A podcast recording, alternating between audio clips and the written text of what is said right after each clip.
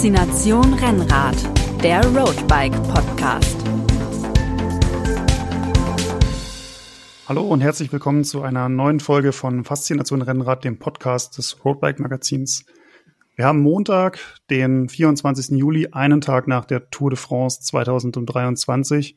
Und mein Kollege Moritz und ich, wir stehen noch ziemlich stark unter dem Eindruck der vergangenen drei Wochen. Aber hallo. Und Hi Moritz und Hi. Äh, wollen uns heute mal darüber austauschen, ja, was da eigentlich in den letzten drei Wochen so alles passiert ist. Das waren ja unzählige Geschichten und ich finde, wenn man dann am Ende immer äh, am letzten Tag der Tour auch dieser Rückblick äh, auf die ersten Etappen, die dann schon drei oder dreieinhalb Wochen zurückliegen, ähm, wenn dieser Rückblick gemacht wird, denkt man immer so, okay, krass, stimmt, das war ja auch schon die Tour de France. Und Also wir haben eigentlich eine Gesprächstherapie, weil der Erik und ich, wir sind beide total äh, traurig, dass die Tour de France zu Ende ist und wir müssen unseren Schmerz über diesen äh, Verlust, dass es jetzt wieder äh, 49 Wochen dauert, bis die Tour de France wieder anfängt, die müssen wir irgendwie kompensieren und äh, deswegen machen wir hier eine öffentliche Gesprächstherapie. genau, die Taschentücher liegen bereit. Ja. Der Stressball, den habe ich in der rechten Hand. Ähm, Aber das Gute ist ja, und das können wir auch direkt schon sagen, das Gute ist ja nach der Tour, ist vor der Tour oder schon wieder während der Tour, weil gestern haben Mhm. ja die Frauen auch äh, angefangen, Tour de France äh, Femme. Ähm, muss man jetzt eigentlich immer sagen, avec Swift oder ist das, äh, das äh, lassen wir mal weg, oder? Ma- Marketing, marketingkonform wäre es, wenn du sagst. Also die Ja. Frauen Tour de France läuft, die äh, Tour de France geht weiter.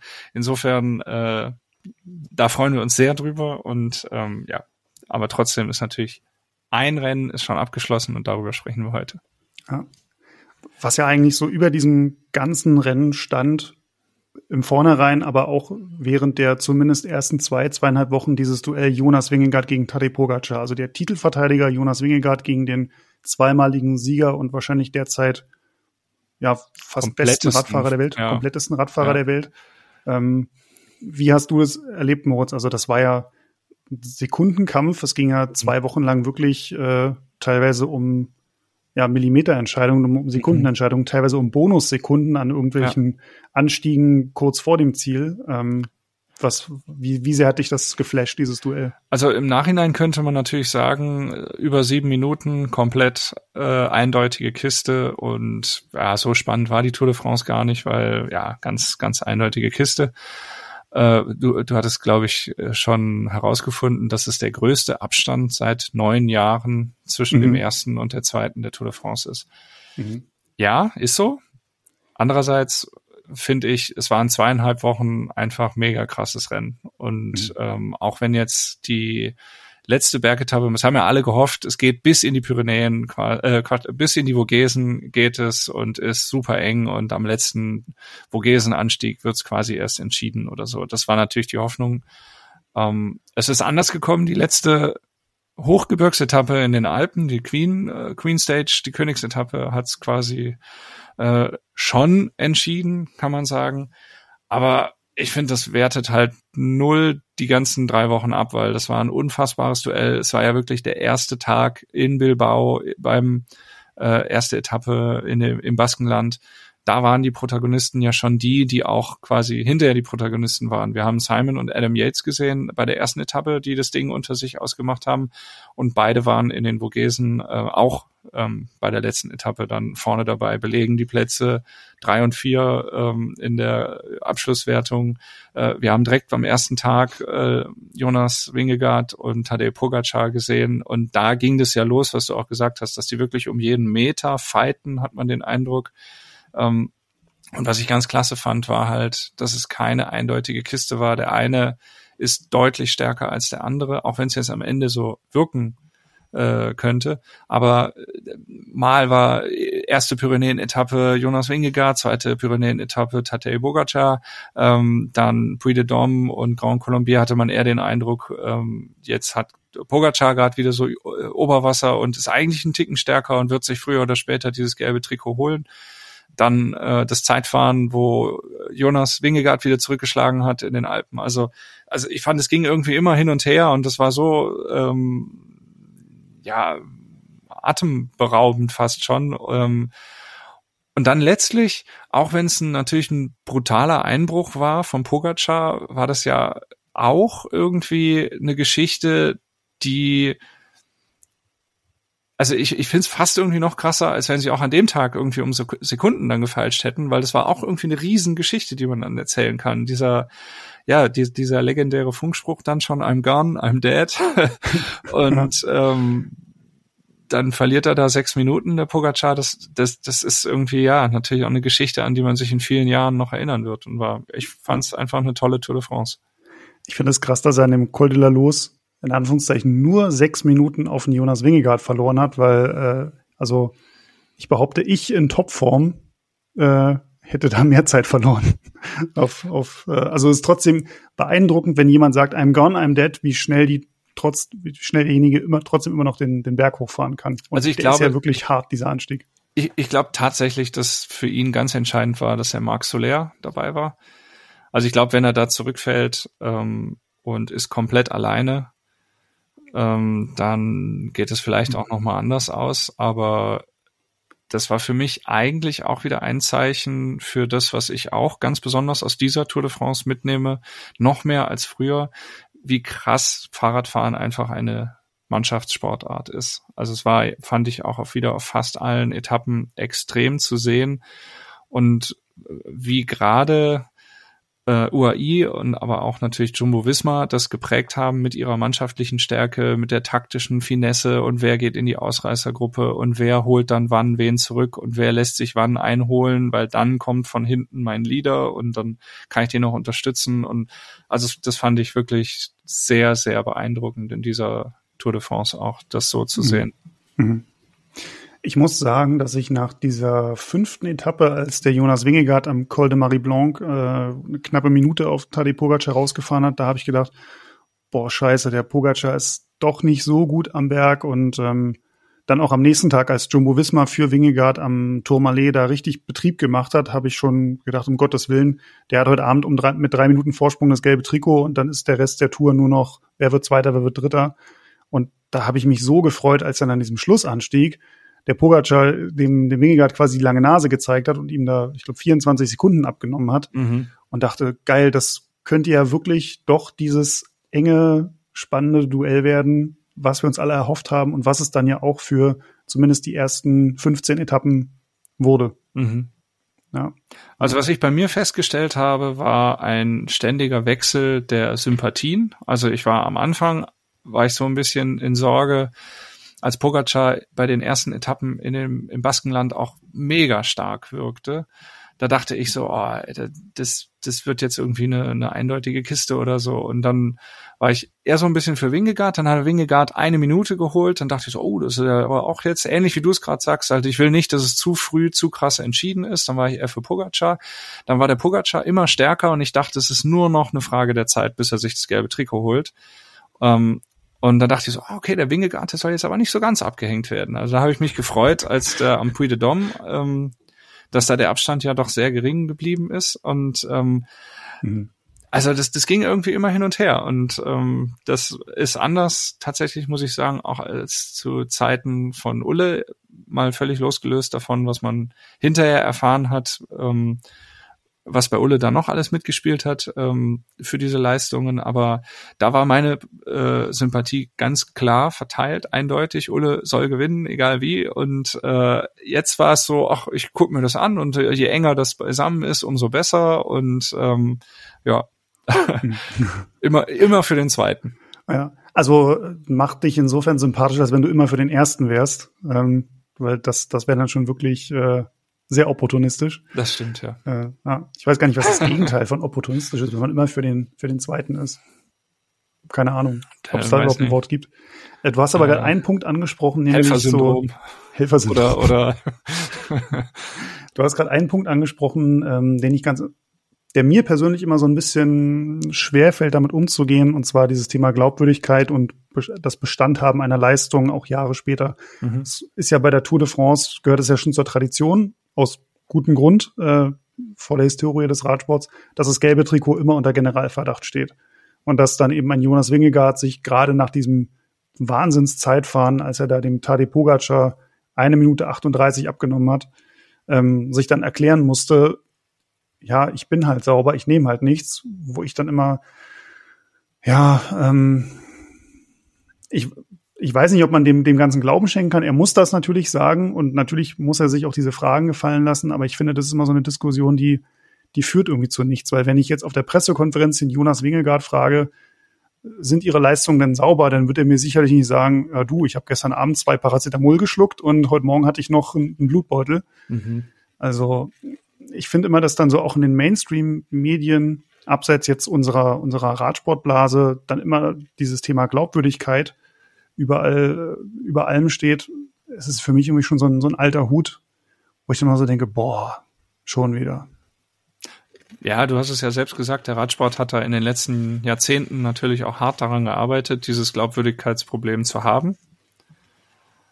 Ich finde, äh, tatsächlich ein Stück weit sollte immer die Unschuldsvermutung auch nach wie vor gelten. Und es gibt Systeme, in denen getestet wird. Es gibt äh, Verbände, es gibt äh, Organisationen, die testen äh, nach globalen Standards. Und solange da alles negativ ist, würde ich sagen, ist es halt auch natürlich negativ ähm, oder positiv, je, nachdem, wie man es sagen will.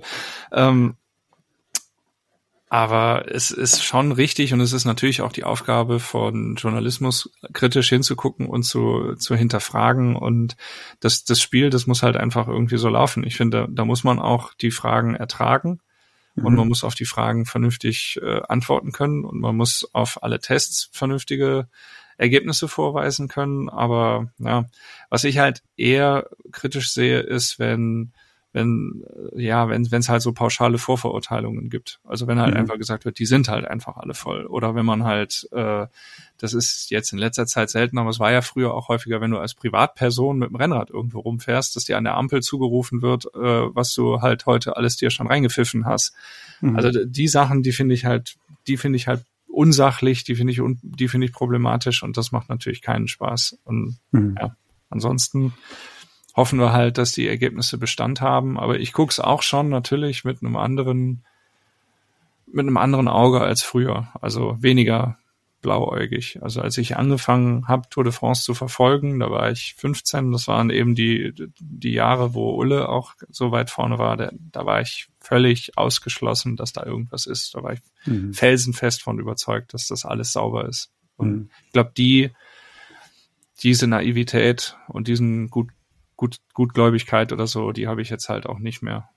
Mhm. Ohne deswegen, ohne deswegen zu sagen, es ist auf jeden Fall alles äh, mhm. verseucht. Das halt genauso wenig. Nee, ich glaube, dass da tatsächlich die Wahrheit in der Mitte liegt. Also natürlich werden bei der Tour de France auch immer noch Dopingsubstanzen eine Rolle spielen. Die Frage ist halt nur, ist das wirklich flächendeckend verbreitet? Nimmt automatisch der Sieger was? Oder sind das irgendwie einzelne Fahrer in der Mitte des Pelotons, die vielleicht darum kämpfen, einfach nur jeden Tag ins, ins Zeitlimit zu kommen? Also mhm. dieses, wie du schon sagst, wenn man, wenn man keinen konkreten Anlass hat, das jetzt zu, zu vermuten, sondern das jetzt im Fall von einem Jonas Wingegaard einfach nur davon abhängig zu machen, ja, der hat jetzt so viel Zeit in so einem vergleichsweise kurzen Zeitfahren rausgeholt, ja, das kann ja nicht, äh, mhm. das geht ja nicht. So. Und da tue ich mich dann immer schwer, weil das ist aus meiner Sicht, natürlich kann man diesen Zeitabstand irgendwie hinterfragen, aber es ist irgendwie nicht wirklich ein Ansatzpunkt, dass man irgendwie sagen kann, boah, also der muss ja was genommen haben. Ja, und ich glaube, was da auch immer vergessen wird, ist, dass tatsächlich, wir haben jetzt eine, eine Generation an Fahrern, die schon mit Watt-Training sozialisiert wurde und seit frühester Jugend wahrscheinlich ganz spezifisch nach Watt trainiert. Und das ist halt einfach mhm. ein himmelschreiender Unterschied zu der alten Schule äh, von, also viel kommt von viel oder schnell Radfahren kommt von viel Radfahren oder irgendwie sowas, ja. Und mhm. dann kommt Ernährung dazu was halt einfach viel, ganz andere Stellenwert hat, als das äh, früher der Fall war. Es kommen halt äh, technische Veränderungen dazu und äh, Aerodynamik, wenn gesagt wird, okay, das war jetzt die schnellste Tour de France aller Zeiten und das ist der Grund, weswegen äh, eindeutig ist, dass gedopt wird. Das würde ich sagen, ist halt völliger Schwachsinn, weil mhm. äh, bei Rollwiderstand von Reifen, Aerodynamik von Laufrädern, ähm, dass die alle in diesen Renneinteilern stecken mhm. im Gegensatz zu früher. Und das macht, das macht halt auch einfach wahnsinnige Unterschiede. Ja, dass es auch die, die, die Renndynamik mittlerweile einfach eine, eine andere ist. Ne? Es gibt jeden Tag, äh, also selbst wenn es eine flache Etappe ist, gibt es halt irgendwelche Ausreißer oder, oder Mannschaften, die halt wissen, okay, heute ist unsere einzige realistische Chance, irgendwas zu erreichen. Und ähm, ja, also es wird auch, finde ich, wesentlich aggressiver gefahren als noch vor 10, 15, 20 Jahren. Ja, aber ist mein auch, Eindruck. weil die Etappen teilweise kürzer sind, weil halt eben mhm. die, die, die Vogesen-Etappe, die letztes waren 130 Kilometer. Wir hatten mhm. auch in den letzten Jahren immer diese kurzen Etappen. Wir hatten nur 150 Kilometer, 140, 160, 170 und äh, früher diese Riemen 260 Kilometer durch die durch die Pyrenäen mit äh, sechs, sieben äh, großen Anstiegen. Das gibt's ja in mhm. dem Sinne nicht mehr. Und natürlich kannst du als voll austrainierter Fahrer 130 Kilometer Rennen, was wahrscheinlich dreieinhalb Stunden sind, anders fahren als äh, eine sieben Stunden Etappe. Mhm. Mhm. Ja. Also das finde ich, muss man immer im, im Hinterkopf haben. Ja. Also anders gesagt, wir, wir wissen nicht, woher diese Leistungen von Jonas Wingegaard kamen und du hast es schon gesagt, im Zweifel für den Angeklagten müssen wir das so erstmal hinnehmen, akzeptieren, glauben. Mhm. Ähm, ja, wobei ja. eigentlich der Angeklagte ja fast schon auch der falsche Begriff ist. Ich habe ich hab selbst mhm. jetzt dieses Beispiel genannt, auch, auch sprachlich, aber sprachlich ist ja eigentlich Angeklagter auch schon falsch. Mhm. Der Beschuldigte. Ja, ja. oder Weiß nicht, ähm, fällt mir jetzt auch nichts Passendes ein, aber da muss man, ja. glaube ich, dann auch sprachlich schon drauf achten, weil sonst ist man ja direkt auch schon wieder in dieser Vorverurteilung. Jetzt hatten wir dieses, diesen Zweikampf um das gelbe Trikot. Am Ende war es eine deutliche Entscheidung. Es war aber auch so erwartet, dass Wingegaard und Pogacar eigentlich so ein bisschen in ihrer eigenen Liga fahren und jetzt Stürze, Krankheiten, Defekte mal ausgenommen, da eigentlich auch keiner wirklich den beiden in die, in die Suppe spucken kann. Mhm. Am Ende war es auch tatsächlich so, was aber auch bedeutet, der Kampf um diesen dritten Platz. Am Ende hat den sich Adam Yates äh, gesichert, Teamkollege von Tadej Pogacar, aber das sah ja auch, ja, während der Tour hat das ja immer mal wieder, wieder gewechselt. Am Anfang war es äh, Jai Hindley von Bora Hans Grohe, der die fünfte Etappe gewonnen hat und dann sogar für einen Tag das gelbe Trikot getragen hat. Äh, Carlos Rodriguez hat da äh, ein Wörtchen mitgesprochen. Man hatte anfangs ja noch die Hoffnung, David Goudu, Romain Bardet, dass es vielleicht ein mhm. Franzose sogar schaffen könnte.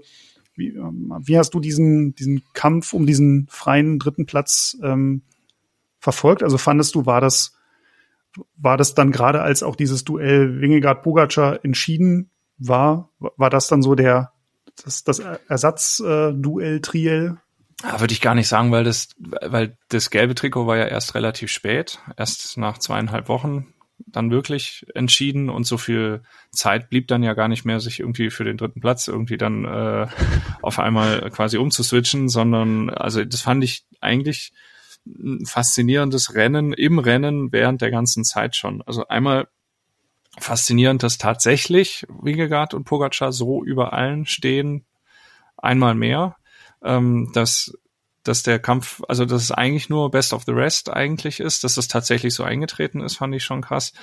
Und dann war natürlich schon eigentlich genau wie du sagst, dass da auch mehrere Protagonisten waren. Das war schon eine spannende Sache. Was ich überraschend fand, war, die hatten teilweise ja richtig Vorsprung. Also Jai Hindley hatte ja, glaube ich, über zwei Minuten Vorsprung auf den Viertplatzierten und man dachte, okay, das ist ja eigentlich fast schon auch mhm. schon relativ safe.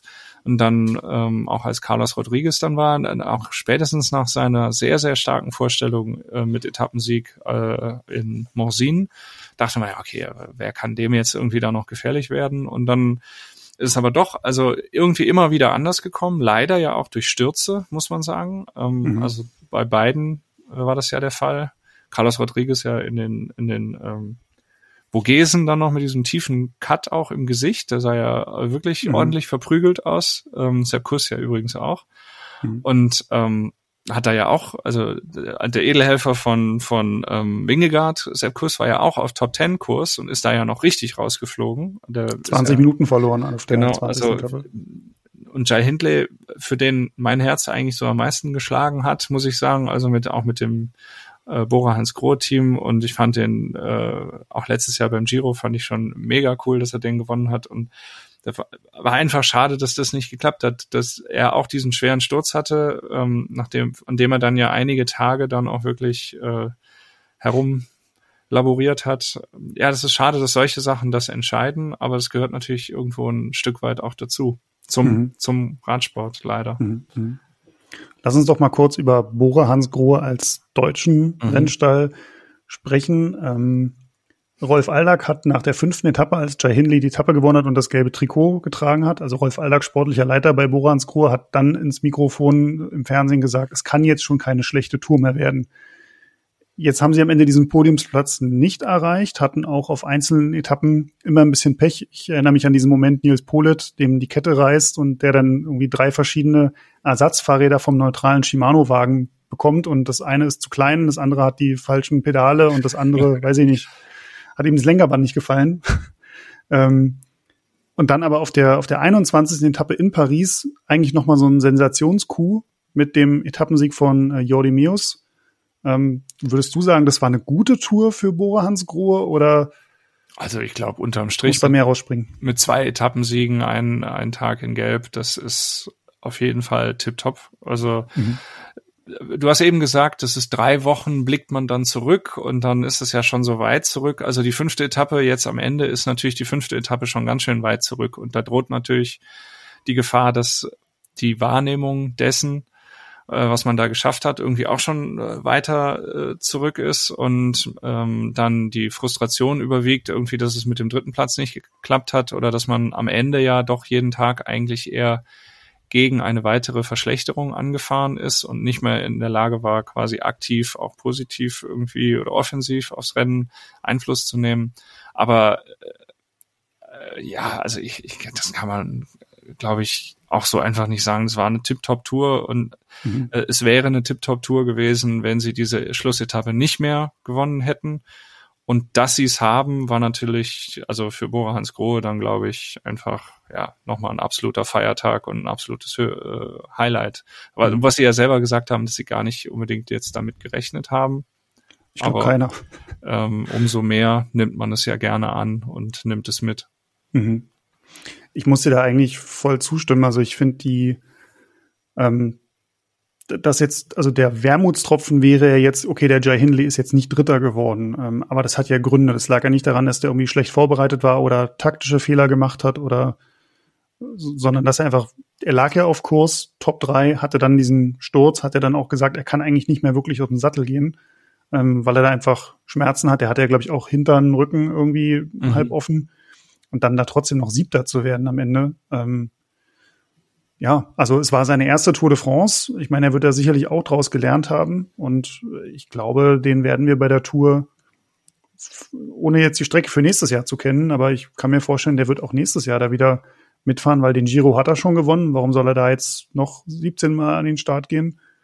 Ähm, sondern das Ziel muss ja für ihn sein, Tourpodium. Und ich glaube, da ist er einfach in den nächsten Jahren für Bora ähm, das heißeste Eisen, um, um dieses Ziel mal zu erreichen. Weil ich meine, mhm. sie haben zwar mit dem Giro schon ihren ersten Grand Tour-Etappensieg, ähm, aber so ein Tourpodium würde, glaube ich, den da in Raubling äh, im Büro von Ralf Denk so ein, so ein Bild würde da bestimmt auch gut hängen. Ja, also würden sie wahrscheinlich nichts, nichts gegen haben. Was ich sehr äh, stark fand, auch war einfach diese mannschaftliche Geschlossenheit in den ähm, Wochen, vor allen Dingen in den ersten anderthalb Wochen auch bis zwei Wochen, sage ich mal, wo sie äh, ja auch als Mannschaft sehr versucht haben, Jai Hindley zu unterstützen, auch in den Bergen. Emanuel Buchmann ist wieder extrem stark gefahren. Man hat halt gesehen, dass hinten raus so ein bisschen die Luft ausging, aber es war natürlich auch Stürze. Ich meine, Emanuel Buchmann ist auch gestürzt und dann mhm. kann man halt eben auch nicht mehr in dem Ausmaß und unter Umständen unterstützen, wie man das möchte. Und das ist halt immer auch das, das Lot Lotterie irgendwie. Also kommst du durch, kommst du ohne Stürze durch, kommen deine Helfer ohne Stürze durch. Ähm, ja. Wie schlimm sind die Stürze, wenn Wie du mal stürzt? Genau, ja. genau. Also von daher, äh, es hat sehr, sehr viel gepasst für Bora Hans Grohe schon. Sie haben aber, glaube ich, auch äh, natürlich merken müssen, wie viel passen muss, um das ganz große Ding irgendwie zu drehen. Mhm. Mhm. Ja. Ja, aber ja, also wie gesagt, toll, toll auch irgendwie neue Protagonisten zu sehen. Das, äh, ja, ich fand Felix Gall Wahnsinn. Also ist natürlich mhm. äh, der der junge Österreicher, der da auf einmal, der ja selbst gesagt hat, was was mache ich hier? Warum fahre ich in der Spitzengruppe mit? War glaube ich mal eine äh, ja. Aussage von ihm oder in der GC-Gruppe. Warum fahre ich da mit? Und ähm, ja, tolle Tour de Suisse gefahren, vorher schon, dann auch bei der Tour de France. Ich dachte, ich dachte vorher, ah, das wird vielleicht so, wie das auch in der Vergangenheit häufiger schon mal war, oder wie es jetzt auch dieses Jahr beim Tour de Suisse Sieger war, beim Skjelmose aus Dänemark. Der ist ja sehr stark gefahren in der ersten Woche und ist dann immer weiter zurückgefallen. Äh, und da dachte ich, ja, vielleicht passiert das äh, beim, beim Gall dann auch. Irgendwie man sammelt eher die Erfahrung mhm. und dann ein Jahr, zwei Jahre später oder so ist man dann ganz da, aber äh, der hatte man den Eindruck, der wurde ja immer besser. Ja, und war genau andersrum. Ja. Zählte dann auch am Ende, also ich meine, bei der Vogesen-Etappe hat er ja dann wirklich auch noch, um in der Gesamtwertung Plätze gut zu machen, hat er ja auch aktiv dann eben geführt, hat er versucht, wirklich Ab Zeitabstände herzustellen. Ähm, der Sieg bei der äh, bei der Etappe nach ähm, Courchevel. Was ich da krass fand, du musst ja auch als junger Fahrer erstmal so das Selbstbewusstsein haben und sagen, hier, meine Mannschaft, die arbeitet jetzt für mich. Mhm. Weil in dieser riesigen Ausreißergruppe, die es da gab, da haben ja wirklich der Ben O'Connor, der halt schon Vierter war bei der Tour de France und auch schon mhm. Etappen gewonnen hat, die haben mhm. sich ja äh, aufgeopfert bis zum geht nicht mehr, haben dann freundlicherweise noch eine Pizza gereicht bekommen, aber äh, konnten sie dann nicht annehmen. Aber also das muss man natürlich als junger Fahrer auch erstmal machen, zu sagen, hier, also ich fühle mich gut, ich fühle mich stark, klare mhm. Ansage, arbeitet mhm. für mich und dann mhm. schieße ich das Ding ab. Ich wollte gerade sagen, dann aber auch zu liefern. Also und dann man liefert setzt sich ja, ja, selber unter mentalen Druck und mhm. er hat ja auch als dann dieser äh, ist ja eigentlich ein Radweg zum Col de la Los da, da hoch, der immer wieder so 20 Prozent, 2 Prozent, 20 Prozent, 2 Prozent. Der hat ja irgendwie schon sechs, sieben Kilometer vor dem Gipfel gesagt, so Arschlecken, ich fahre jetzt halt los mhm. äh, und hat das halt durchgezogen. Also mhm. wie, wie viel Mumm man da haben muss und also abgesehen davon, dass man da ordentlich Dampf in den Beinen haben muss, aber wie viel Mumm man da auch haben muss. Ja, das ähm, fand hat mir auch sehr imponiert. Extrem beeindruckend und coole Sache und es, es wäre natürlich toll, wenn das jetzt auch häufiger quasi, wenn der in diese Rolle reinwächst und wirklich ein, ein, ein Contender auch für die nächsten Jahre irgendwie wird. Aber man muss, wie wir es mhm. eben ja auch schon gesagt haben, es muss immer so viel passen. Und äh, ich finde es eigentlich fast auch wieder ein, ein gutes Zeichen, wenn ja, wenn es immer auch so ein bisschen wechselt, also wenn immer auch neue Leute da sind und ähm, dann ja zeigen, ja, es, es muss halt einfach immer alles zusammenpassen. Mhm. mhm. Ja. Bei wem auf jeden Fall sehr, sehr vieles zusammengepasst hat bei der Tour ist Jasper Philipsen. Der hat das grüne Trikot gewonnen und vier Sprintsiege geholt. Ich kann mich jetzt nur an zwei Sprints erinnern, die er verloren, also wo er mhm. verloren ist so ein großes Wort, da ist er jeweils Zweiter geworden. Einmal die zehnte Etappe nach Limoges und einmal die äh, Champs-Élysées. Champs-Élysées, genau. Mhm. Ja, krass. Also, also, ich hatte, du hattest ja auch vorher ähm, die Netflix-Doku über die Tour de France geguckt, 2022. Mhm. mhm. Und das haben viele Zuhörerinnen und Zuhörer ja bestimmt auch. Also da wurde einem Jasper Philipsen ja zum ersten Mal so richtig vorgestellt. Äh, also Jasper die, Disaster? Jasper Disaster, genau. Das war halt wirklich sehr lustig, dass man dann mit diesen Bildern und diesen Interviews auch im Hinterkopf das dann immer gesehen hat. Und ja, mhm. also krass geliefert ich, ich muss aber sagen, ich, also so sehr Jasper Philipsen bei dieser Tour abgeräumt hat, aber bei mir hat er echt wahnsinnig viele Sympathien verspielt. Also zum einen hatte ich das Gefühl, der kriegt keinen Sprint sauber hin. Er wird immer irgendwo noch mal einen Ellenbogen oder eine Welle oder einen Haken gefahren. Auch auf der Champs-Élysées war das, war das ja der Fall, dass er da eigentlich am Grönewegen vorbeizieht und dann schon wieder vor ihm direkt einschert. Ähm, und auch diese Aktion auf der, ich glaube, es war die 18. Etappe, als äh, seine Mannschaft quasi versucht hat, die Ausreißer zu kontrollieren, hat die immer nur eine Minute vorausfahren lassen. Und dann hat sich Pascal Inkorn von äh, Lotto Destiny gesagt, so jetzt fahre ich da vorne halt hin und attackiere. Und hat dann so über die über den Seitenstreifen, weil das Team von Jasper Philipsen die Straße dicht gemacht hat, ist er über den Seitenstreifen dann irgendwie vorbeigefahren und hat losattackiert und dass der Jasper Philipsen dann da hinterher springt und den Inkorn da mehrmals versucht irgendwie ja in die in den Straßengraben zu drücken. Da dachte ich mir so, ey, also ganz ehrlich, du hast vier Etappen schon gewonnen. Deine, deine Mannschaft soll das halt einfach kontrollieren und wenn der halt angreifen will, dann musst du das halt akzeptieren. Also ich weiß nicht, der hat bei mir da in, in der Gunst echt, echt eingebüßt. Wie, wie hast du das erlebt?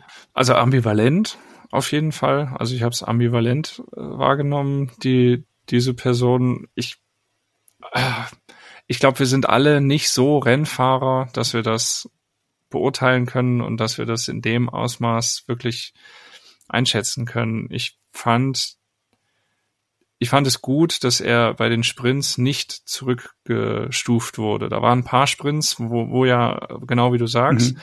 aber ja, ich finde, wenn einer nicht vorsätzlich wirklich und deutlich und in einer unfairen Weise den anderen daran hindert, seinen Sprint zu fahren, dann finde ich, dann muss es auch erlaubt sein, wenn ich den Lenker vorne habe, wenn ich vorne bin und dann so ein bisschen zumache, dass der andere quasi den Tritt aussetzen muss. Das war ja die erste Diskussion mit Wort von Art. Also mhm. muss er da quasi, äh, muss er da offen lassen oder nicht?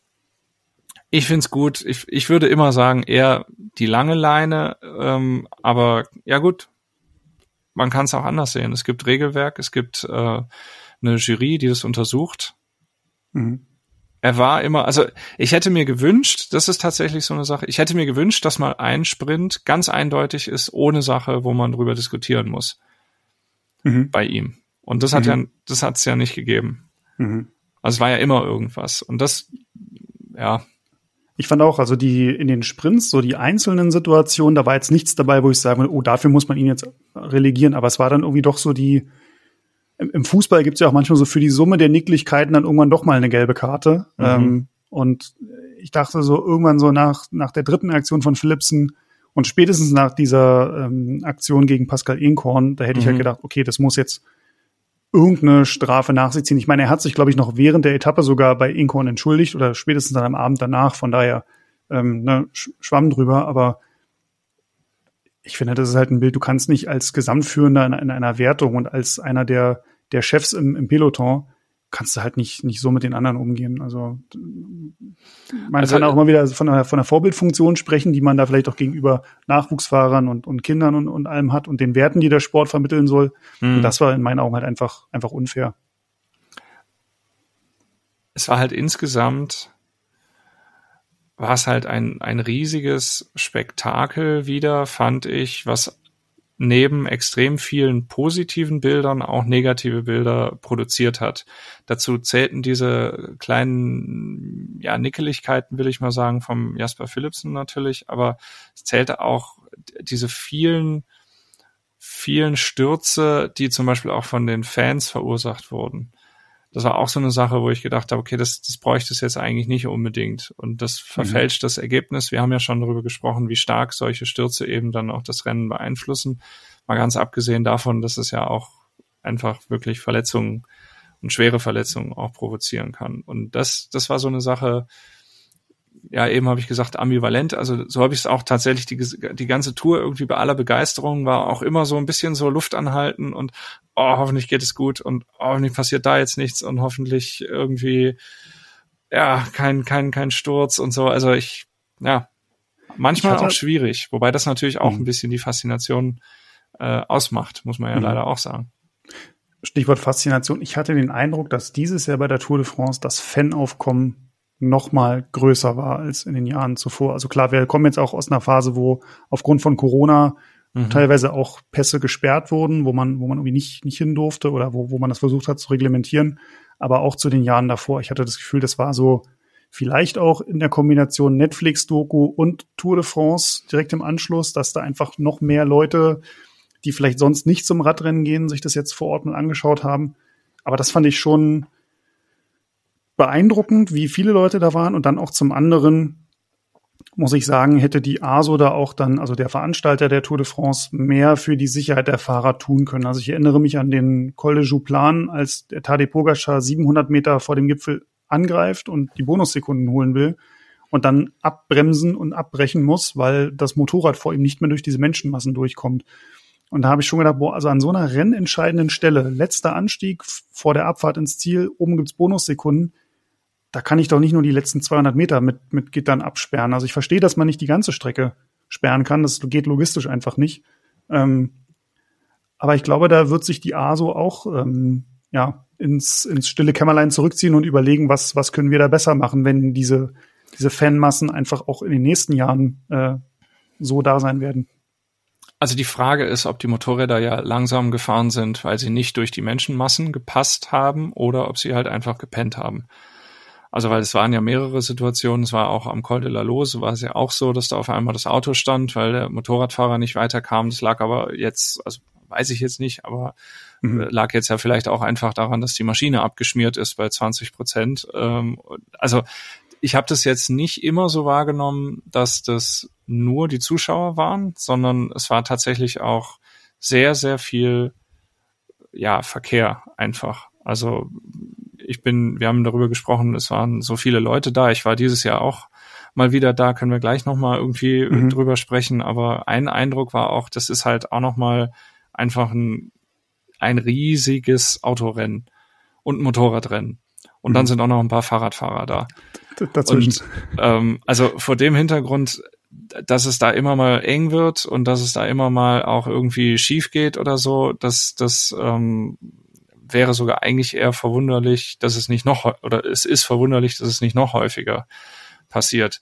Und mhm. ich finde, sie haben ja diese Methode jetzt, dass sie diese, diese Leinen spannen. Also sie, sie äh, gittern dann nicht ab. Sie gittern tatsächlich nur, weiß ich nicht, die letzten 500 Meter vor der Bergwertung oder so. Aber die entscheidenden Passagen oder viele Passagen sind ja mit diesem äh, mit diesen gespannten Seilen dann, dass die Leute da nochmal dahinter. Das fand ich eigentlich ganz gut, weil das ist vom Aufwand natürlich erheblich schneller bewerkstelligt, als wenn du da äh, zwei Kilometer, drei Kilometer am, am, am Gipfel irgendwie abgitterst. Mhm. Und daran haben sich die Leute ja meistens auch gehalten, mhm. muss man sagen. Mhm. Ähm, mhm. Und ja, und ansonsten, also ich glaube tatsächlich, dass die teilweise auch die Motorradfahrer, du musst auf so viele Sachen achten und dass du da jetzt nicht das Kind, was da noch steht, über den Haufen fährst und dann ist da irgendwie der Betrunkene und dann ist da irgendwie noch die, die Riesenmenschentraube und so weiter. Also du musst ja als Motorradfahrer ständig nach vorne gucken und gleichzeitig nach hinten. Mhm. Und ich glaube tatsächlich, die Situation, wo der Tadej, Tadej Pogacar da auf das Motorrad, auf die beiden Motorräder auffährt, also ich glaube, da haben die halt einfach gepennt und rechnen dann auch nicht damit, dass der halt von wahrscheinlich 15 kmh auf einmal auf 30 oder sowas beschleunigt berghoch. Mhm. mhm. Und, ja. Ja, das ist, ähm, ist ja schon seit vielen Jahren Diskussionsthema bei, bei der Tour. Ähm, also die Motorräder sind ja zum einen dazu da, um die Fans so ein bisschen zurückzudrängen, vor den Fahrern zu fahren, damit eben die Fahrer da, da durchkommen. Und wenn dann aber natürlich, ja, dieses System an irgendeinem, an irgendeinem Punkt gerade hapert und äh, dann gerade noch der Tadej Pogacar meint, jetzt, jetzt greife ich an, das ist natürlich äh, ja, mega, mega unglücklich. Du hast es gerade schon gesagt, du bist am, äh, an der Strecke gewesen, du warst am Petit Ballon auf der 20. Etappe. In den da Vogesen, ist mir ja, ja, in den Vogesen, da ist mir ja im, im, als Eindruck zurückgeblieben, diese Thibaut Pinot Corner, die ja so kurz vor dem Gipfel aufgemacht wurde, wo dann der Thibaut Pinot auch noch in Führung liegend bei seiner letzten Tour de France durch seine Heimatregion ähm, da, da durchfährt. Also äh, ich muss ja ehrlich sagen, mir war der Etappenverlauf und, und diese ganzen Kämpfe um äh, Bergtrikot und, und gelbes Trikot, das war mir in dem Moment ja alles scheißegal. Ich wollte nur noch, dass der Thibaut Pinot jetzt diese Etappe gewinnt. Mhm. Ähm, ist leider, ist leider nicht passiert. Äh, du warst aber auch am äh, Petit Ballon ein Stück weiter unten und du standest, glaube ich, auch neben einer Truppe leicht angetrunkener Franzosen, die den Thibaut auch sehr lautstark gefeiert haben, oder? Ja, ja, also äh, da war, also auch unten war Thibaut Pinot hoch im Kurs, kann man sagen. Ähm, ja, also das, das war mein, mein erster Besuch bei einem Tour de France Berg, muss ich sagen. Ich war schon hier und da mal da bei der Tour de France dabei, aber am Berg ist schon nochmal wirklich was Besonderes und wir sind mit den Autos so nah rangefahren, wie es jetzt halt irgendwie ging, hatten die Fahrräder äh, im, im Auto und sind dann, ja, also mit meinem fünfjährigen Sohnemann äh, mhm. sind wir dann halt ungefähr sechs, sieben Kilometer bis zur Strecke und dann halt den Berg hoch und nach so anderthalb Kilometer, einem Kilometer, anderthalb Kilometer war dann auch klar, wir gehen jetzt halt oder wir fahren jetzt halt nicht noch weiter und haben uns da dann eine Stelle gesucht im Wald. Unten war es auch noch richtig, richtig voll. Ich habe dann hinterher, als ich die Etappe dann nochmal geguckt habe, habe ich gesehen, dass so dieser Mittelteil im Wald oben, dass da gar nicht so viel los war. Also da mhm. war deutlich weniger. Also es sind viele, viele auch aus Munster und äh, vielleicht auch ähnlich wie wir mit Fahrrädern ähm, an den unteren Teil gefahren und sehr viele dann nach oben, wo das ja so offen war, wo man dann auch einen tollen Blick dann noch hatte, runter, wo man die Fahrer dann auch noch länger sehen konnte. Ähm, ja, neben uns war eine Gruppe Franzosen, die, also für die war das gefühlt Junggesellenabschied, Nationalfeiertag und weiß ich nicht, Fußballweltmeisterschaft gewonnen an einem äh, ja. Geburtstag, Weihnachten, alles. Die haben super Party gemacht, super nette Stimmung, super cool uns mit denen äh, verstanden und die waren verkleidet, alles genauso wie man sich das vorstellt irgendwie und wie man es ja auch von der Tour de France kennt. Es war lustig, die Karawane kommt ja so anderthalb Stunden vor den Fahrern, kommt die da durch, die Werbekarawane. Und das war das erste Highlight, weil da kommen ja, 20, 25 Minuten lang kommen da Autos. Jeder kennt diesen fahrenden Löwen und jeder kennt mhm. diesen fahrenden in gelb gekleideten Fahrradfahrer, der so wie auf so einem Aerolenker liegt und da, aber das ist nur ein Bruchteil dessen. Da kommen, weiß ich nicht, 150 Autos oder so und die sind alle irgendwie ähm, ja, ja, die Autos verkleidet kann man nicht sagen, aber sind natürlich so inszeniert wie so, wie so ähm, Themenwagen und dann wird da Zeug runtergeschmissen und eine, eine Kappe und äh, irgendein Hut oder irgendwelche Süßigkeiten, Schlüsselanhänger und so weiter. Und das ist schon echt ah, verrückt. Also da, da, äh, da stehen die erwachsenen Leute und man hat das Gefühl, das ist jetzt echt gerade wieder Kindergarten, weil alle so mit dieser Bewegung halt so herwinken zu sich und alle wollen was haben. Und die mhm. Franzosen neben uns, die Verkleideten, die haben halt alles abgegriffen, weil die Leute dann auf dem Wagen die sehen dann natürlich auch irgendwie, dass es, da sind welche verkleidet und die sind mhm. lustig und so und die schmeißen alles ran. Also die haben echt, mhm. zu denen wurde alles hingeschmissen und die haben ah, ja. mit Folge, mit prall gefüllten Taschen sind die nach Hause gegangen. Ja. Aber das war, das, äh, das, ja, es war mega lustig einfach, ja. Die Erfahrung habe ich mal bei Lüttich, Bastogne Lüttich gemacht. Da stand ich auch neben so einer Truppe, ähm, von Leuten, die total am Party machen waren. Und als die Werbekarawane kam, die haben alles abgegriffen und ich bin mit leeren Händen nach Hause gefahren. Da mhm. war ich total ah schwer enttäuscht und geknickt. Ne? Wow. Ähm, wie hat das deinen Sohn erlebt? Der war ja jetzt, nehme ich mal an, das erste Mal bei der Tour. Ähm, hat das bei dem jetzt schon äh, zwei Tage danach, wo wir jetzt hier sprechen, schon einen nachhaltigen Eindruck hinterlassen, dass er sagt, Papa, ich werde auch mal Tour de France Fahrer oder? Nee, also der der ist total fasziniert von Sport und Fußball und so und und Fahrradfahren und so. Ich finde, der kann, was ich sehr cool fand, Vote von Art und Mathieu van der Poel erkennt er schon, wenn wir Tour de France gucken, der erkennt die Teams von denen und ich habe ihn jetzt auch noch auf Wingegaard und Pogacar so ein bisschen angespitzt, die hat er dann mhm. auch erkannt und so und das ist äh, ja, also ich glaube, das war eher so dieses, dieses Erlebnis, was ihn da äh, beeindruckt hat. Aber ich glaube, man sollte das jetzt auch nicht überbewerten, weil der saß dann auch am, am Wegesrand und hat dann immer gesagt, Papa, ich will jetzt Kniffel spielen und äh, ist langweilig, hier passiert überhaupt nichts und so. Und mhm. also was eine Sache ist, die mir, die mir auch im Gedächtnis jetzt geblieben ist, einmal diese positive Begeisterung von den Leuten da an der Strecke. Es ist eine sehr, sehr friedliche Stimmung. Es hat so eine Volksfeststimmung. Also da war jetzt überhaupt kein, wie das ja manchmal beim Fußball auch sein kann, irgendwie Rivalitäten oder Streitereien oder irgendwie so. Das war wirklich eine, eine tolle, tolle, internationale, tolle Stimmung.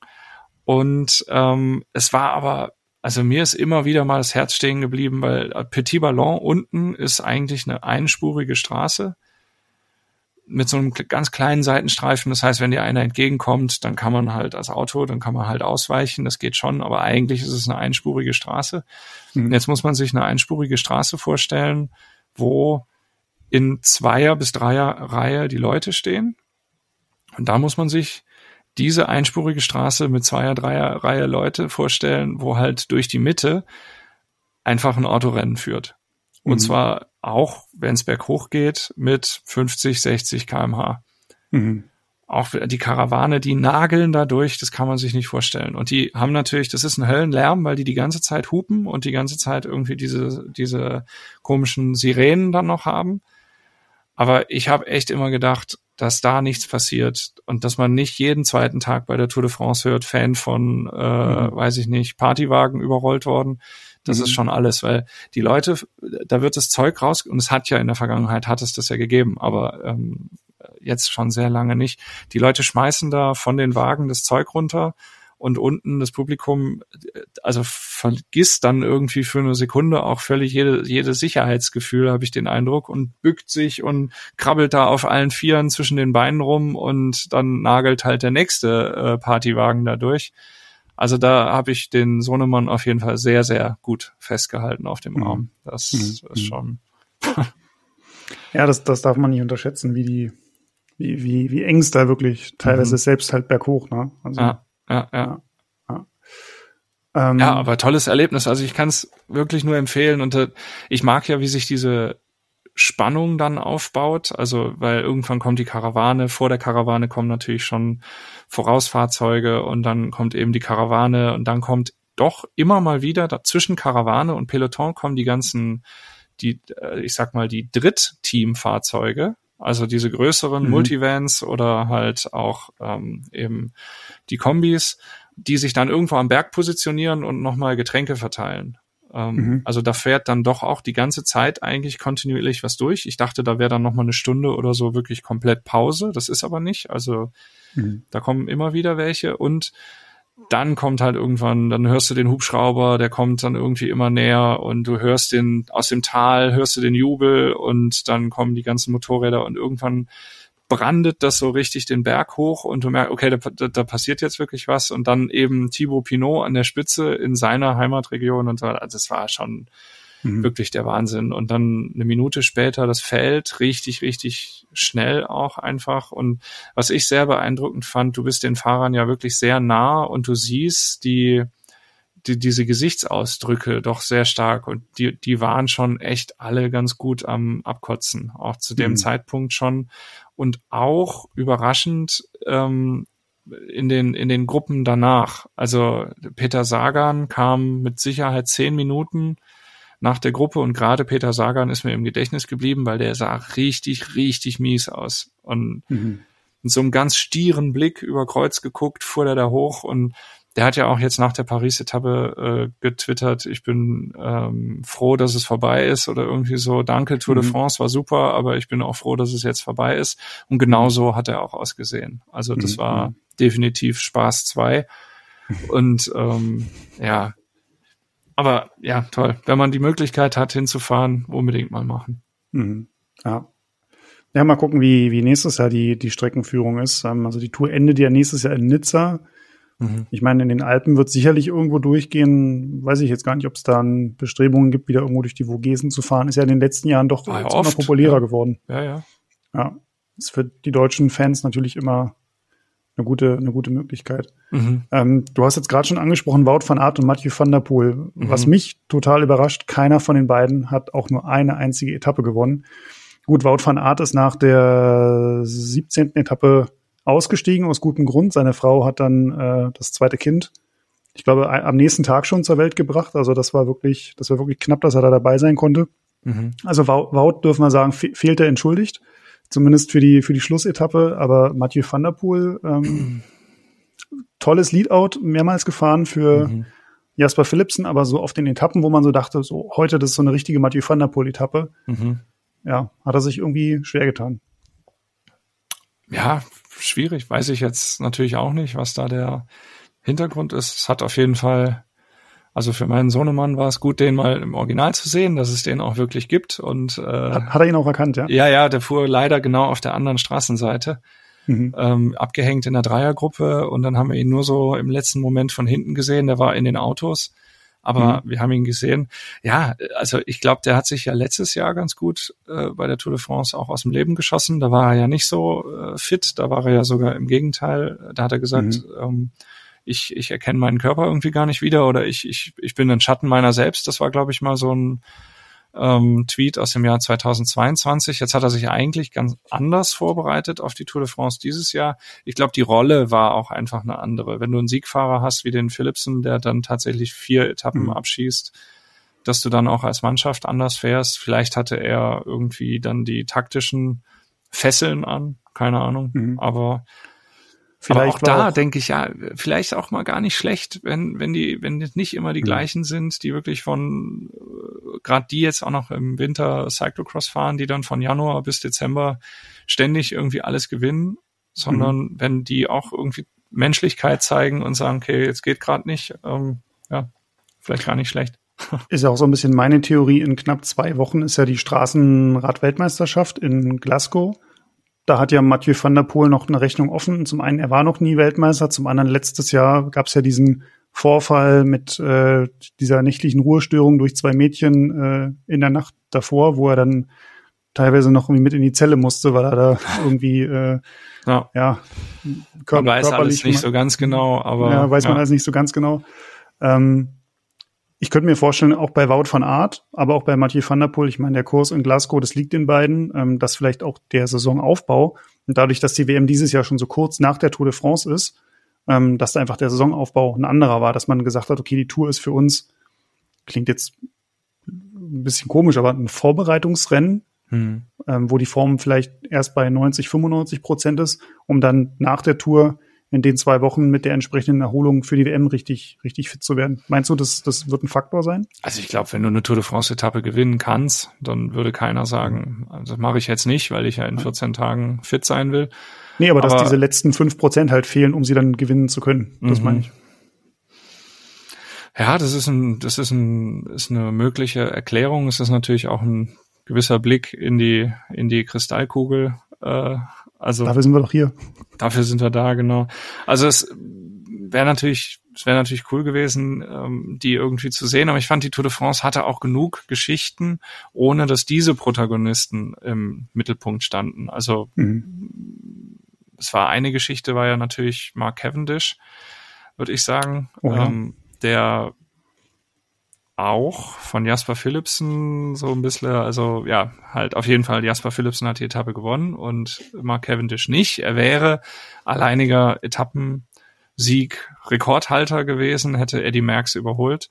Hat dann nicht geklappt. Am nächsten Tag liegt er mit gebrochener Schulter oder Schlüsselbein auf dem Asphalt. Das ist halt, ja, das, mhm. es zeigt halt irgendwie auch wieder, wie brutal dieser Sport sein kann von mhm ja, ganz knapp dran, himmelhoch jauchzen, zu Tode betrübt innerhalb kürzester Zeit. Ähm, ja, war auch definitiv eine Geschichte dieser Tour. Oder halt natürlich auch die Etappensiege von Bahrain Victorious für Gino Meda haben ja alle mhm. dann eben diesen Bezug genommen auf den bei der Tour de Suisse tödlich verunglückten ähm, mhm. Teamkollegen. Das sind natürlich auch Geschichten, die diese Tour de France geschrieben hat und das dann nicht immer Wort von Art oder Mathieu van der Poel diejenigen waren, die die Geschichten geschrieben hat, fand ich eigentlich auch ganz, ganz in Ordnung. Mhm. Mhm. Bei, bei Cavendish fand ich, ähm, muss ich jetzt persönlich sagen, ich war nie ein großer Fan von ihm. Er war mir irgendwie immer ein bisschen zu, zu großmäulig und zu, ähm, ja, irgendwie auch manchmal ein bisschen zu sehr Arschloch, äh, um es jetzt mal so ganz, ganz knallhart auf den Punkt zu bringen. Ähm, aber ich fände schon irgendwie geil, wenn er diesen 35. Sieg holen würde. Und ich habe wirklich auf der, ähm, ich weiß gar nicht mehr, welche Etappe das war, aber wo, wo er, ich glaube, die siebte war es, ähm, mhm. wo er da Zweiter wird im mhm. Sprint. Ich bin wirklich schon vom, vom Stuhl aufgesprungen und gedacht so, ja, ja, ja, komm, komm, komm. Und ja. dann, nein, ah, was macht er denn jetzt? Und dann hat man hinterher erst gesehen, dass er, oder hat er auch erzählt, dass er Schaltprobleme ja. hatte, mhm. dass seine Schaltung immer vom Elfer Ritzel wieder aufs, aufs Zwölfer zurück wollte. Ähm, und im Sprint hast du es halt lieber andersrum. Mhm. Also lieber noch einen Gang zulegen. Ähm, dass er dann natürlich da am nächsten Tag am Boden liegt und die Tour verlassen muss, das ist natürlich, boah, ja, so bittere Geschichte. Ja, passt eigentlich zu diesem, zu diesem Drama, was die Tour de France ja immer irgendwie schreibt. Mhm ja, was du sagst, ähm, mit er ist dir nicht immer so ganz sympathisch gewesen. Ich, das geht mir ähnlich. Ich finde, in den letzten Jahren ist er aber auch oft genug so weit irgendwie am Boden gewesen, auch mit Stürzen oder Rückschlägen, dass mhm. ich eigentlich eher ihm mittlerweile alles gönne, was man sich vorstellen kann. Also ich habe mhm. mich über den Giro-Etappensieg in Rom dieses Jahr von ihm ange, also auch Leadout von Jaron Thomas, ja auch also mannschaftsübergreifend, Fand mhm. ich mega, fand ich eine auch tolle Geschichte einfach und ja, ich hätte ihm die 35 natürlich auch sehr gegönnt, aber vielleicht darf man auch nicht immer so sein. Das, es muss immer noch mal eine mehr sein und es muss immer mhm. dann noch der Rekord hier und dann irgendwie so. Also, weil ich glaube, das kann ja auch unglaublich bremsen oder im Kopf auch stressen. Also wenn du dann denkst, ich muss das jetzt schaffen und jetzt hänge ich mhm. vielleicht noch ein Jahr dran, damit ich es nächstes Jahr schaffe oder irgendwie so. Also ich mhm. weiß nicht, wird ich, ich würde auch sagen, es ist auch, auch Sagan jetzt, man könnte ja sagen, der hat irgendwie zwei Jahre irgendwie zu viel jetzt gemacht, weil er in den letzten Jahren ja jetzt auch nichts mehr, nichts mehr gerissen hat. Das, das sind aber auch vielleicht irgendwie Prozesse, Lernprozesse, Erkenntnisprozesse, die sich irgendwie durchsetzen. Und wenn du das Gefühl hast, ich, ich, ich kann und will gerade oder so, dann, dann muss es halt noch machen. Und ja. Mhm. Du sprichst gerade ja. bei Mark Cavendish einen Punkt an. Ähm, wird er denn noch weiterfahren? Denn Ähm, er hat ja beim Giro bekannt gegeben, dass das seine letzte Saison sein wird. Mhm. Ähm, jetzt ist er bei der Tour, also gar nicht mal, dass er jetzt diesen, diesen 35. Sieg nicht geschafft hat, sondern dass er einfach die Tour, was ja so seine, die hat ihn ja so berühmt gemacht, so mhm. diese, diese vielen Etappensiege, ähm, dass er die jetzt so mit einem Schlüsselbeinbruch im Krankenwagen durch die, durch die Hintertür verlassen muss. Also ich bin mal gespannt. Ich glaube, da ist das letzte Wort noch nicht gesprochen, ähm, dass, dass am Jahresende wirklich Schluss ist. Also ich glaube. Da können wir, glaube ich, nichts anderes als spekulieren.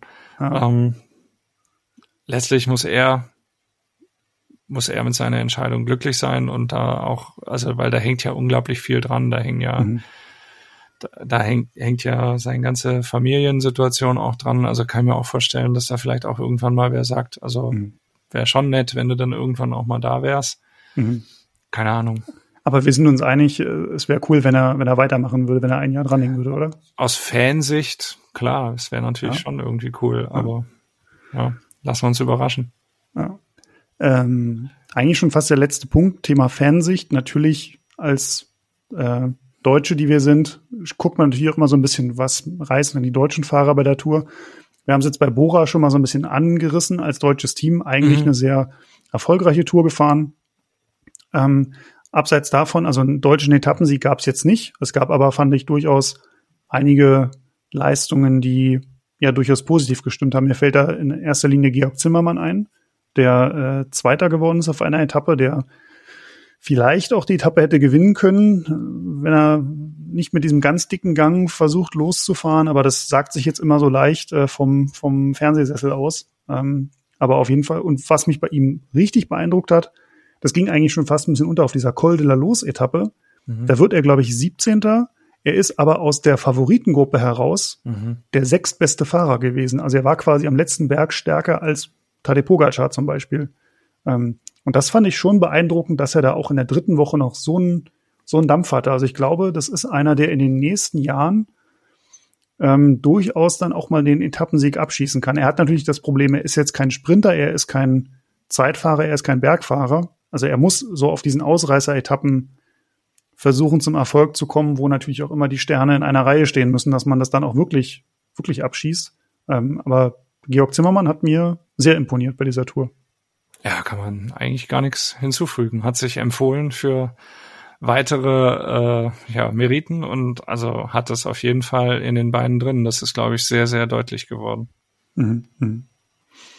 Nils Polit hatten wir auch schon angesprochen. Also ja, ganz großes, Pech mit der Kette, ganz aber sonst Pech, ja. Bombenform. Ähm. Also ich fand's äh, vielleicht nochmal zurück zu dem äh, Besuch auch am Petit Ballon. Da waren natürlich auch sehr, sehr viele deutsche Fans, die äh, wegen der großen Nähe dann zu Frankreich und zu Deutschland, je nach wie man es sehen will, ähm, da gewesen sind. Und ähm, Nils Polit war, ist, ist ja auch einer, der wegen seiner Körpergröße da einfach aus dem Feld auch heraussticht. Also den mhm. hat man sofort gesehen.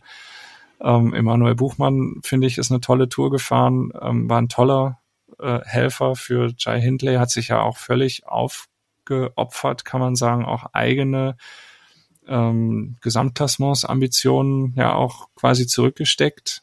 Ähm, hat er, glaube ich, sogar auch an einer Stelle mal gesagt, was soll ich denn irgendwie Zehnter werden oder sowas.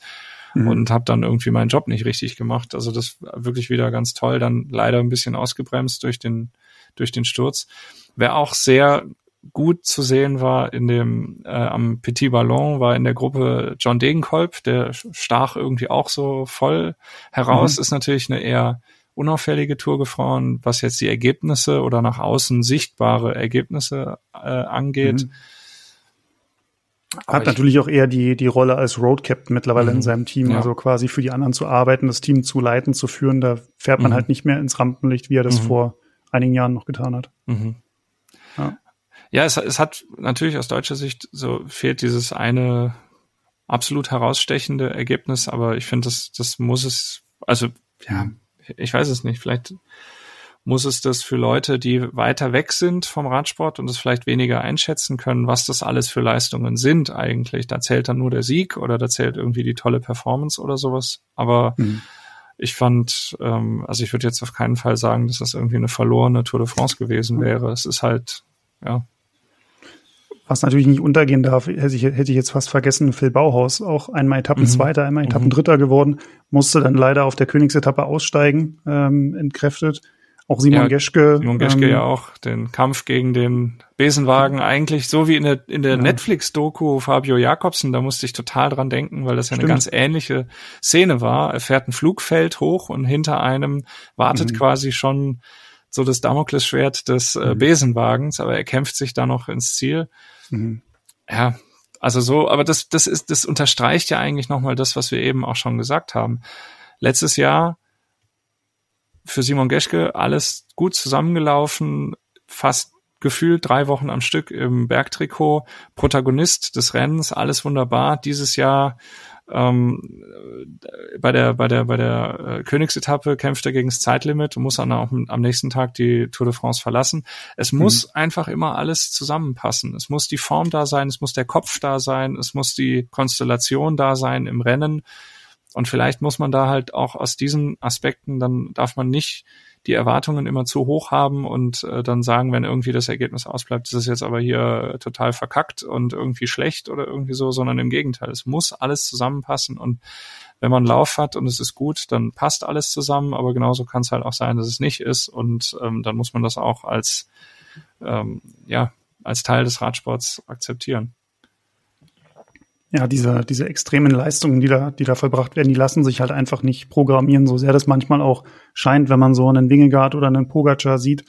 Ähm, am Ende ist es immer ein sehr feinfühliges Konstrukt, ähm, mhm. diese, diese Leistungsfähigkeit über so einen langen Zeitraum, wo dann auch im Rennen einfach, wir haben jetzt ganz viel auch über Fahrer gesprochen, die gestürzt sind, dann dadurch Leistungseinbußen hatten oder sogar die Tour ganz verlassen mussten.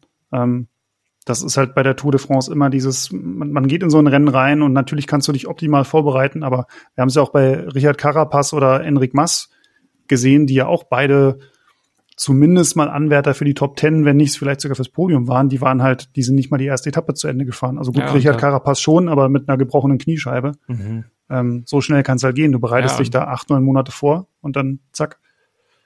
Ähm, ja, und dann, dann ist halt die Arbeit von acht, neun Monaten, genau wie du sagst, ist dann halt irgendwie für die Katz und sowas musst du dann auch wieder verarbeiten und beim nächsten Rennen läuft's dann auf einmal wieder oder halt auch eben vielleicht mal eine längere Zeit lang nicht. Mhm. Also vielleicht tut man dann auch gut daran, sich als Fan einfach zu erfreuen, wenn es mhm. bei seinem eigenen Favoriten halt gut läuft, aber halt nicht direkt die Keule rauszuholen, wenn es halt nicht läuft. Mhm. Ich äh, greife jetzt deinen Satz äh, für längere Zeit nicht. Äh, den greife ich jetzt mal ganz kurz auf und baue daraus eine ganz faszinierende Überleitung. Längere Zeit nicht Tour de France haben wir ja zum Glück äh, nicht den Fall. Ähm, die Frauentour ist gestern gestartet mit dem, mit dem Auftaktsieg von Lotte äh, Kopecki. Mhm. Eigentlich fast schon mit, mit Ansage, zumindest, dass jemand von SD Works diese, mhm. diese Etappe gewinnt. Ähm, da steht uns ja jetzt auch eine Woche noch bevor, die durchaus äh, spannend werden könnte. Also Lotte Kopecki hat jetzt 41 Sekunden Vorsprung im Gesamtklassement, aber äh, es wird eigentlich zunehmend schwerer, die, die Etappen von Clermont-Ferrand immer weiter mhm. Richtung Südwesten in die, in die Pyrenäen. Am Samstag dann der Col de Tourmalet mit Bergankunft und am Sonntag dann Abschlusszeitfahren in Po.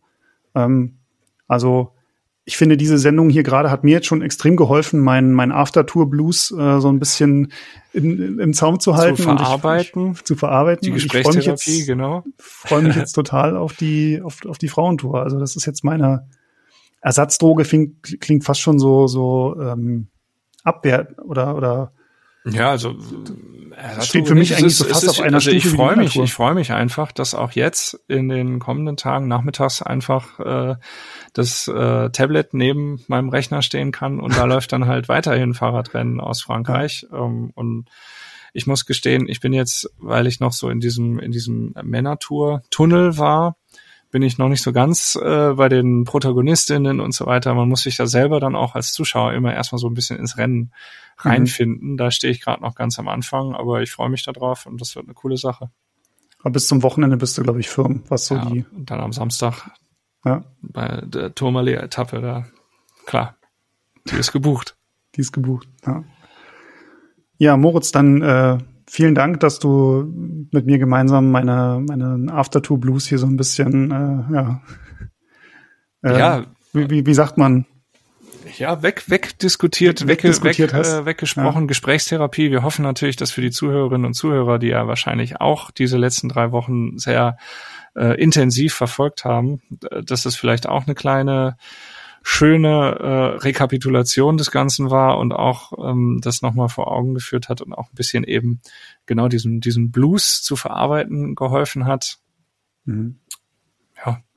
Und im Oktober wird ja auch schon, ich glaube am 25. Oktober wird schon die Strecke für nächstes Jahr vorgestellt. Ja, Ähm, und vorher ist ja auch noch Spanien-Rundfahrt. Du hast die Spanien-Rundfahrt. Weltmeisterschaft schon angekündigt, da kann man ja weiter gucken. Mhm. Dann kommt die Spanien-Rundfahrt, äh, wo Wingegaard ja auch gesagt hat, ich bin am Start mit Mhm. äh, Roglic zusammen. Ähm, Remco Mhm. Evenepoel, der ja eigentlich große Pläne hatte für den Giro, ist ja jetzt eigentlich das, das große Ding, kann man ja sagen, für ihn in diesem Jahr, die, die Vuelta. Da wird er ja dann scheinbar ähm, auch nicht mitfahren, um nur quasi die Nummer eins auf dem Rücken zu haben, sondern der wird da ja mit Sicherheit auch Gas geben. Also es ist, Mhm. es ist Also also, jagt, also sind- quasi ist ja ein Highlight jagt das nächste jetzt noch Ja, mit der ja. Frauentour auch und von daher also gerade gar kein Vuelta, Grund für einen Blues. Gerade in der Vuelta ist, glaube ich, richtig Zündstoff drin. Also ähm, auch Juan Ayuso. Ähm, Mhm. Ich würde auch gar nicht ausschließen, dass da vielleicht sogar noch ein Tadej Pogacar sich mit an den Start stellt. Keine Ahnung. Hat er jetzt zwar noch nichts dazu verlauten lassen, aber nachdem er jetzt ja im Frühjahr auch Länger, länger verletzt war, Pause gehabt hat als Länger Pause geplant. hatte? Ja, könnte ich stimmt. mir vorstellen, dass er da auch noch irgendwie und dann hätten wir ja eine Spanien-Rundfahrt. Also Deluxe. wow, Deluxe, ja, Ja. tatsächlich. Wir werden sehen. Wir werden Ja. sehen. Wir werden sehen. Ja, liebe Zuhörerinnen, liebe Zuhörer, vielen Dank, dass ihr uns ähm, bis zum Ende ähm, mitverfolgt habt. Wir hoffen, wir konnten auch euren äh, Aftertour Blues ein bisschen, bisschen kleinreden.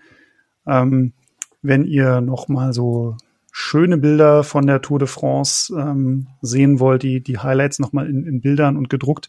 Wir werden in der kommenden Ausgabe, die am äh, 9. August erscheint, werden wir auch eine Fotostrecke machen zur Tour de France, die noch mal so die ja, tollsten, spannendsten Momente, die ähm, die Sieger, aber vielleicht auch die Geschlagenen ähm, zeigt.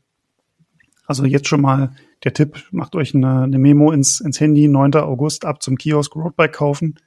Ähm, ansonsten bis dahin findet ihr uns auch auf Social Media wenn und als ähm, Roadbike Magazin, sowohl auf Twitter, auf Instagram wie auch auf Facebook. Und falls ihr Fragen oder Anregungen habt ähm, oder einfach nur euch von der Seele schreiben wollt, wie es euch jetzt so am Tag nach der Tour de France geht, dann tut das gerne per Mail an podcast.roadbike.de. Und das Gleiche gilt natürlich für Themenvorschläge. Wenn ihr was habt, worüber wir uns im Podcast unterhalten sollen oder worüber wir mal im Heft schreiben wollen, dann lasst es uns wissen. Podcast.roadbike.de. Moritz, vielen Dank. Ähm, und dann würde ich sagen, nachher zweite Etappe der Frauentour Auf jeden Fall. Geben wir uns. Macht's gut. Ciao, ciao.